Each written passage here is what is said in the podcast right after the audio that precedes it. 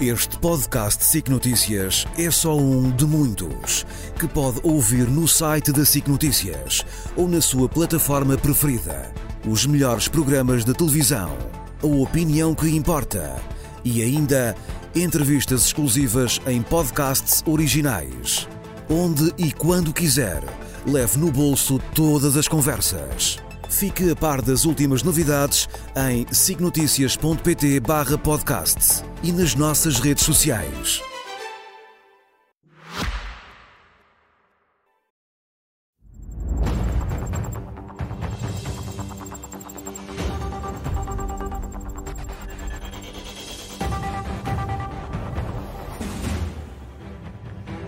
Noite. A partir de agora traçamos linhas vermelhas à quarta-feira com o Miguel Prata Roque e com o Miguel Morgado. Muito boa noite aos dois.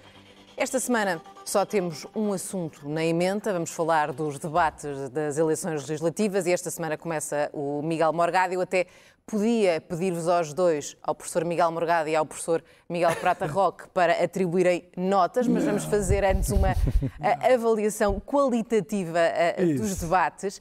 Vamos começar por falar dos debates que envolveram aqueles que podem ser ocupar a posição de Primeiro-Ministro de Portugal, Luís Montenegro e também Pedro Nuno Santos, Miguel Morgado, começando por Pedro Nuno Santos, que esteve frente a frente com Rui Rocha, já fala como hipotético futuro primeiro-ministro de Portugal? Por acaso não fala, não é? Essa aqui é a dificuldade dele e eu acho que o país está a perceber uh, disso. Uh, Pedro Nuno Santos, apesar de tudo, apesar de todas as dificuldades que o Partido Socialista tem a enfrentar estas eleições, uh, apareceu, enfim, também com o alto patrocínio de muito do meio da comunicação social, como um líder promissor, que no fundo ele já não é assim tão novo, mas enfim, que ainda era um jovem cheio de potencial em Portugal, toda a gente é jovem até aos 65 anos, mas ainda era um jovem cheio de potencial não teve a oportunidade ainda de mostrar todo o seu potencial, mas o que sabíamos é que ele era muito cativante, era muito forte a falar, era muito poderoso a exprimir as suas opiniões, as suas convicções e neste caso seria um programa de governo. Mas não é isso que está a acontecer. Pedro Nuno Santos, eu já tinha chamado a atenção para isso, que eram os indícios que nós tínhamos. Pedro Nuno Santos está a ter muitas dificuldades em afirmar-se não é só nos debates, mas em falar ao país. Há ali uma insegurança muito grande. Eh, não é só na questão do domínio dos dossiês, onde ele também revela mais fragilidades do que a maior parte dos seus eh, concorrentes. Eh, é numa certa. Ele não se sente confortável na posição em que está. E eu acho que isso perpassa para o eleitorado. Daí as sondagens que têm estado a aparecer agora, na comparação dele com o Luís Montenegro. A posição de secretário-geral do Partido Socialista? Candidato a Primeiro-Ministro? Não, de candidato a Primeiro-Ministro. As pessoas não querem saber se ele é secretário-geral do, do PS ou não, não é? As pessoas querem saber, é este pode ser o Primeiro-Ministro para governar o meu país? Sim ou não? Tem respostas para tratar com os problemas ou que a comunicação social identifica como os principais problemas do país, ou aqueles que eu, cidadão português, igual aos outros, identifico como os principais problemas. E a mim parece-me que Pedro Nuno Santos tem mostrado as suas vulnerabilidades e uma fragilidade essencial. Ao contrário de outros candidatos, que se calhar se esperava menos, mas têm afirmado uma certa robustez, escondendo as suas fragilidades e pelo menos mostrando a sua fortaleza. Acho que foi esse o contraste que ficou no debate do Pedro Nuno Santos com o Rui Rocha. Rui que Rocha é um era alguém de quem não se esperava muito, não só por ser inexperiente, de ser alguém que, que nunca teve a experiência política de, de, pessoas como a Mariana Mortágua, o Pedro Nuno Santos, o Luís Montenegro, que são pessoas que estão na política desde sempre, desde as fraldas. Rui Rocha não é assim. Rui Rocha também tem a projeção da sua personalidade, que joga muito menos com as exigências mediáticas, uh, e portanto isso jogaria contra ele. E, no entanto, naquele debate que devia ser fácil para Pedro Nuno Santos, porque Pedro Nuno Santos há muito tempo, há muitos anos, que faz esta guerra, uma guerra no bom sentido, este, este combate político, ideológico contra a iniciativa liberal e contra a ideia de liberalismo em Portugal, para afirmar o seu esquerdismo. Foi sempre assim e ele não, não deixou isso. Faz parte da imagem de marca do Pedro Nuno Santos e só lhe fica bem. Só que era um debate, por haver esse contraste e por haver um diferencial de experiência política e de experiência mediática também, de exposição mediática entre os dois, não era de esperar que ele perdesse aquele debate não era de esperar que ele mostrasse aquela fragilidade. De qualquer maneira, Pedro Nuno Santos vai a jogo, na prova de fogo, com Luís Montenegro no último debate, já sabemos. Mas, de qualquer maneira, com as dificuldades que o Partido Socialista já tem, com as taxas de rejeição do governo António Costa que existem no país e que também afetam Pedro Nuno Santos, ele não pode jogar tudo no último debate com Luís Montenegro, porque isso já pode ser tarde demais. Miguel Prata Roque. Bom, o que eu acho surpreendente neste caso é a overdose de debates, mas também a overdose de debates sobre os debates, e aqui estou eu a contribuir para isso também agora enquanto comentador. Ou seja, mais importante que aqueles 25 minutos de debate, que no fundo, se dermos 5 minutos para as perguntas dos moderadores, são 10 para cada um dos interlocutores, o que Mas interessa... Os moderadores não conta. O que interessa... É uma contagem o que inter... Então pronto, 12 minutos e meio para cada um dos candidatos é um bocadinho mais do que aquilo que eu e o Miguel Morgado aqui temos todas as semanas.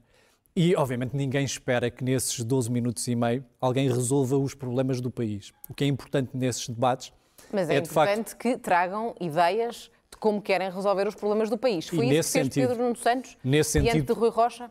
Nesse sentido, acho que ficou bem claro nesse debate, em todos os debates, de facto, o confronto de ideias entre aqueles que são os partidos da esquerda parlamentar e aqueles que são da direita parlamentar. Depois há um partido especial que tanto dispara para a esquerda, para a direita, para baixo, para cima, não se percebe bem efetivamente qual é a proposta que tem relativamente ao país. Às vezes quer cortar despesas, outras vezes quer, quer cortar impostos, outras vezes quer, eh, outras vezes quer aumentar despesas e, Está a portanto, falar do Chega? Do PAN. Estou... Estou a falar de um partido que diz aquilo que é preciso dizer para poder arrebanhar votos. E nesse sentido eu acho que os debates têm sido sérios. Mesmo o debate entre Pedro Nuno Santos e, e- e- Rui Rocha, houve dois modelos de sociedade manifestamente contraditórios, manifestamente conflituantes. E eu acho que aqueles que acusavam Pedro Nuno Santos, e eu não estou aqui, vamos lá ver, nós não podemos transformar os, aqueles 25 minutos de debate depois numa interpretação minuciosa que é, de que é depois escorrida por parte dos vários comentadores sobre qual, qual é a interpretação que pode ser feita. As pessoas lá em casa farão essa interpretação. As pessoas Mas, perceberam eh, que houve dois modelos. Ainda não consegui perceber se, na opinião do Miguel Prata Roca, o Pedro Nuno Santos conseguiu afirmar-se no debate com o, O que, o parece, líder da Iniciativa o que Liberal. parece evidente é Pedro Nuno Santos era acusado de ser um radical, de alguém impreparado, e aquilo que demonstrou no debate é que é a única pessoa que tem condições, efetivamente, de compreender quais são as medidas que podem e não podem ser executadas. A acusação, por exemplo, à magia fiscal da iniciativa liberal ficou evidente, ou seja, ninguém acredita eh, Há quem fale na lei de Laffer, ou seja, baixam-se impostos e automaticamente a economia cresce a 4%. Não, Aliás, depende isso é um isso paralelismo. do ponto em que se está isso na é um de paralelismo. Laffer, atenção. Isso é um, é para... isso, é interessante, isso é um é paralelismo que é feito entre as propostas da AD e as propostas da iniciativa liberal. A solução é esta: baixamos impostos e por, e por magia a produtividade aumenta e o PIB cresce. Obviamente que nós já tivemos experiências desse tipo, já tivemos promessas de- desse tipo, choque, do choque fiscal prometido, prometido por Durão Barroso, e portanto eu não acredito nessas soluções, nessas soluções milagrosas. E aliás é normal que os partidos da oposição apresentem soluções que aparentam ser muito simplistas, milagrosas, nesse sentido Parece-me que Pedro Nuno Santos comportou-se como alguém que de facto é confiável, que é credível.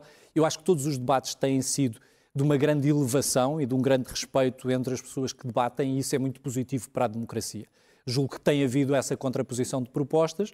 Pedro Nuno Santos apresenta-se de facto como alguém que decide, como alguém que não está apenas a fazer estudos, a fazer ensaios, a agir em laboratório, porque Mas tem essa porventura não experiência terá governativa. parecido ah, ah, um pouco aliado da realidade quando coloca ah, a pergunta ah, a Rui Rocha de que diga lá o que é que funciona mal? Bom, há sempre coisas a funcionar mal. E é, obviamente que nós temos que reconhecer isso. Mas, por exemplo, quando discutimos a educação, eh, o que é que está a funcionar mal? A solução da direita é apenas realizar exames. Realizar exames e, com isso, de acordo com a direita, subir-se-ão os graus de exigência. Mas não estamos a discutir que programas, que métodos de ensino devem ser, devem ser utilizados no ensino público, no ensino básico, no ensino secundário. Portanto, eu tenho ouvido poucas propostas nesse sentido. Tenho ouvido, E a tenho educação ouvido tem ficado ah, de fora dos debates? ah, eu estava mais preocupado que é esta geração que está assoberbada pelas redes sociais, pela tecnologia, como é que nós transportamos isso para a escola, pública e privada, no sentido de estimular o interesse pela aprendizagem. E esse tipo de discussão é uma discussão que eu tenho visto pouco. Estamos sempre centrados nas queixas por parte dos professores, que são importantes e que têm que ser enfrentadas, mas estamos pouco preocupados sobre como é que estruturamos a transmissão de conhecimento. E isso também me parece relevante. Vamos à avaliação de Luís Montenegro, que ontem debateu com Mariana Mortágua. Saiu-se bem o presidente do PSD? O Luís Montenegro tinha, entrava neste debate com a expectativa contrária. Ele tinha tido uma semana, uma semana e meia, más, muito más, com a questão da Madeira, e más, sobretudo, porque nestas caminhadas para, para o dia das eleições, e quem fez campanhas eleitorais, o Miguel Prata Roque provavelmente também fez, eu também tive que fazer algumas, sabe que isto vive muito daquilo que os americanos chamam de momentum, as pessoas entusiasmam só então perdem entusiasmo, e no momento em que a campanha eleitoral de Luís Montenegro estava a arrancar, aparece a Madeira, e isso, claro, que foi um grande fator de diversidade. Mas depois aconteceu o milagre dos Açores. E o milagre dos Açores foi um grande tónico. Os líderes, os líderes partidários dependem, como os treinadores de futebol dependem das vitórias, os líderes partidários dependem das vitórias eleitorais. E aquilo foi uma grande vitória de Luís Montenegro. Evidentemente, José Manuel Bollier, que é o líder do PSD nos Açores, foi o governante que foi premiado e recompensado pelos eleitores dos Açores, mas claro que isso também é uma vitória de Luís Montenegro, como se o resultado tivesse sido adverso, seria uma derrota de Luís Montenegro. Eles nunca se safam dessa responsabilidade. Portanto, ele, a partir dos Açores, ganhou a embalagem. Não sei se isso serviu para a motivação, para entrar no debate. E, portanto, achei que ele esteve mais seguro do que tinha demonstrado noutras ocasiões. Teve muito mais uh, densidade nas suas propostas. Foi capaz de ilustrar, foi capaz de concretizar, com uma, com, tendo pela frente uma adversária que foi muito agressiva, enfim, o tom habitual da Mariana Mortágua, também não é, não é de espantar, nem, nem, nem estou aqui preocupado se estão a criticar ou não, mas é, foi um, ambiente, um, um, tom agressivo. Eu acho que ele acomodou bem, esteve calmo, contido. Uh, houve ali, de facto, uh, como nos outros debates, por exemplo, entre Pedro Santos e Rui Rocha, e hoje com o Rui Rocha outra vez e o Rui Tavares, um contraste muito grande entre uh, dois modelos de sociedade. A Maria Mortaga, no debate, diz duas coisas que acho que revelam bem o que é que é o Bloco de Esquerda hoje. Há uma pergunta muito simples da Sara Pinto, da TVI, uma pergunta simples que teria uma resposta moderada, politicamente moderada, evidente, que é os privados, não, os privados têm um papel, um papel, não é o, um papel a desempenhar neste, neste problema, nesta crise da saúde que temos. E eles não. Diz não. E depois faz uma coisa que isso sim acho que revela também já o caráter extremista e radical do partido dela. Ela imputa de extremismo, estou a citá-la, os programas da Iniciativa Liberal, do Chega do Barato, que ela diga isso, mas da Iniciativa Liberal e do PSD, que segundo ela copia o programa do, da Iniciativa Liberal. Ora bem, quando nós estamos num debate uh, de um candidato a Primeiro-Ministro, Luís Montenegro é candidato a Primeiro-Ministro, onde nos dizem nós pertencemos a uma família política de moderação política, quer dizer, as pessoas podem gostar mais do PSD, podem gostar menos, podem achar que a Madeira justifica que não se vote no PSD, podem achar o que quiserem. Não podem dizer que o PSD é um partido extremista, nem muito menos que o programa que o Luís Montenegro apresenta é um partido extremista. Isso é um absurdo. E tal como dizer a mesma coisa da Iniciativa Liberal. Aproveito já para dizer a mesma coisa da Iniciativa Liberal. E aí, e aí a acusação, a minha crítica, que é uma acusação, vai também para o Pedro Nuno Santos, que diz que a Iniciativa Liberal é um partido extremista. Isto não cabe na cabeça de ninguém e só pode servir, lamento imenso, mas só pode servir para proteger, para esconder o extremismo e a radicalidade das suas próprias opções. E foi isso que ficou patente na, na, nas demonstrações e no, nos argumentos da, da Mariana Mortágua contra um programa do centro-direita da moderação política. Uh, há vários momentos em que o Luís Montenegro tem a oportunidade para encurralar uh, a Maria Mortágua nas suas contradições, designadamente nas mentiras que Maria Mortágua disse daquele debate. Foi pena Luís Montenegro não ter, ter dito com toda a clareza que aquelas importações, aquelas insinuações que, citando o Tribunal de Contas, a Maria Mortágua faz, por exemplo, às PP, PPs da saúde, de que ela é politicamente responsável por ter terminado prejudicando objetivamente a saúde das pessoas à volta de Braga, Vila Franca de Xira e de Loures, eu quero recordar que quando acabam os PBPs em Vila Franca de Xira... não, não são dados factuais de, Não, quer dizer, a questão da faturação, da faturação que, que ela diz que era uma burla... Bem, aquilo depois foi, foi para o Tribunal Arbitral. O Tribunal Arbitral são notícias. Hum. São notícias que a própria SIC deu na altura. O Tribunal Arbitral deu razão ao Grupo Melo e condenou a Administração Regional de, de, de Val do Tejo a pagar os 18 milhões. E era uma, uma dúvida sobre faturação. Mesmo que o Grupo Mel não tivesse ficado com esses 18 milhões, mesmo assim as poupanças que foram para o Estado foram inequívocas e afirmadas pelo Tribunal de Contas. Segundo ponto, era isto que eu queria dizer sobre uh, as insinuações que são feitas sobre Loures, sobre o hospital em Loures, com os PBPs, e da Vila Franca de Xira. Eu quero recordar que quatro presidentes de Câmara, agora estou a falar de Vila Franca de Xira, quatro presidentes da Câmara da esquerda, um da CDU, quatro do Partido Socialista, portanto, não eram da direita liberal, não eram do neoliberalismo, não eram do Pedro Passos Coelho, nem do Luís Montenegro, nem do Rui Rocha disseram que era lamentável para os cuidados de saúde daquelas populações haver uma agenda ideológica para acabar com aquelas PPPs. Mariana Mortágua é corresponsável por aquilo, porque ela foi deputada do Bloco de Esquerda, dirigente do Bloco de Esquerda, que, com o PS, contribuiu para acabar com aquilo. Portanto, ela não se pode livrar dessas responsabilidades, fazendo imputações, apelando abertamente ao ressentimento de classe contra os ricos, contra os grandes grupos económicos, contra os privados. Uh, a propósito de, de, das medidas do, uh, do PSD, isto é uma coisa também, uma nota, uma nota interessante. Rui Tavares, Mariana Mortágua e Pedro Nuno Santos fizeram a mesma coisa para o Rui Rocha e para o Luís Montenegro. Às tantas, damos-nos conta que não existe já uma política de esquerda em Portugal. A Mariana Mortágua vai um bocadinho mais longe e apresenta algumas linhas. Mas no caso de Pedro Nuno Santos e de Rui Tavares, há uma grande complacência com aquilo que existe. Pedro Nuno Santos é óbvio, porque foi, foi ministro, foi secretário de Estado, faz parte daquele governo e, portanto, é corresponsável por aquilo que existe. Rui Tavares foi estranhamente complacente, o Rui, o Rui Rocha até o acusou disso, de estar satisfeito com o que existe, não ter nada para, para mudar. O Rui Tavares acaba por reconhecê-lo, dizendo: Eu acho que os portugueses estão fartos de experimentações e a Iniciativa Liberal vai trazer aqui uh, experimentações. Por isso, parece haver aqui uma divisória entre centro-direita e esquerda em que de um lado há políticas, as pessoas podem achar que as políticas não prestam, da direita, mas são umas propostas políticas, e depois não há uma política de esquerda, há uma crítica de esquerda da política do centro-direita, na versão social-democrata e na versão liberal. Isso é muito interessante. Eu, para ser justo com a Marina Mortágua, acho que a Marina Mortágua, apesar de tudo, escapa a isto, mas tem que escapar pela via do radicalismo político. Rui Tavares e Pedro Nuno Santos, como querem moderar a sua, a sua, a sua mensagem e o seu posicionamento nestas eleições, o que estão a dizer é nós estamos mais ou menos satisfeitos com o que existe, podemos reparar uma coisa ou outra, mas não temos nada de novo para dizer. E isso significa que Livre e Partido Socialista, e Bloco de Esquerda também, embora numa medida, eh, numa medida menor, estão exauridos, estão esgotados. E a democracia tem sempre soluções para isso, é dar agora lugar a outro. E Luís Montenegro, como é que se apresentou neste debate de, diante de Mariana Mortágua?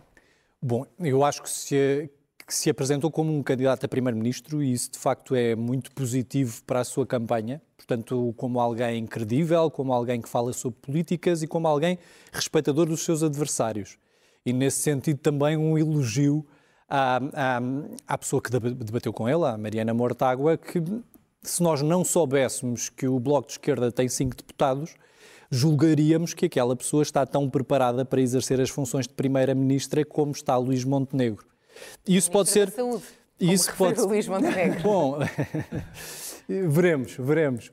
E, e, portanto, isso dependerá. Obviamente que é um. É um pau de dois bicos ou uma faca de dois gumes, não é? Porque também pode revelar que Luís Montenegro se colocou exatamente ao mesmo nível de Mariana Mortágua, que é, com todo o respeito, obviamente, pelos eleitores do Bloco de Esquerda e pelo próprio Bloco de Esquerda, mas é um partido que neste momento tem sondagens entre os 5% e os 9% e tem apenas 5 deputados no Parlamento. Portanto, houve, um, mais uma vez, um grande civismo entre as duas pessoas que debateram, dois modelos de sociedade completamente distintos, e eu diria assim: se na educação a solução do, da AD para os problemas da educação é realizar exames, para a saúde, aparentemente, é fazer aquilo que já está a ser feito. Porque quando se diz que querem fazer convenções com o setor privado, essas convenções já existem. Em matéria, por exemplo, de radiologia e imagiologia, 90% dos exames já são feitos no setor privado. Por outro lado, a prestação de cuidados continuados já são feitos através das IPSS, das Misericórdias e outras instituições particulares de segurança eh, social. regressar ao modelo de, das PPP para a saúde. E o modelo das PPPs será aceitável, na minha perspectiva, na medida em que haja a demonstração que essa gestão é uma gestão criteriosa e vantajosa para a boa para, para a boa gestão dos recursos, dos recursos públicos. Disse que não tinha dogmas em relação a essa matéria. Mas eu... quem é que assume a responsabilidade por ter acabado com os PPPs e ter posto os, os Bom, deve ser, o próprio, é deve ser o próprio parceiro. Deve ser o próprio parceiro privado. E porquê? Porque as condições, as condições em que puseram os privados eram suicidas, evidentemente diabolizou-se o setor privado e alguém não tem é assumir responsabilidades oh, oh, Miguel, o que acontece é que quem representa o Estado nessa parceria pública ou privada tem que estabelecer critérios de avaliação do sucesso da prestação de cuidados Exato. de saúde. O que acontecia, por exemplo, na PPP de Braga é que durante, durante a noite não, não eram cumpridos os requisitos do contrato de parceria que existiam, que exigia um número mínimo de enfermeiros e de médicos presentes nas urgências. Uhum. Porquê? Então porque lhes saía mais barato pagar a multa do contrato do, do, que garantir a prestação desses mesmos serviços. Mas isso faz parte e então contrato. enviavam os doentes de urgência para os hospitais públicos dos arredores de Braga. Obviamente que cabe ao parceiro público, e é isso, vamos lá ver. O Partido, Social, o Partido Socialista, oh Miguel, o Partido Socialista, o Partido Socialista nunca rejeitou a aplicação de critérios de eficiência, de boa gestão pública. Por exemplo, foi o Correia de Campos que em 2007 que em 2007 criou, por exemplo, o regime de remuneração e de prémios nos centros de saúde. E, portanto, não há aqui nenhuma objeção ideológica.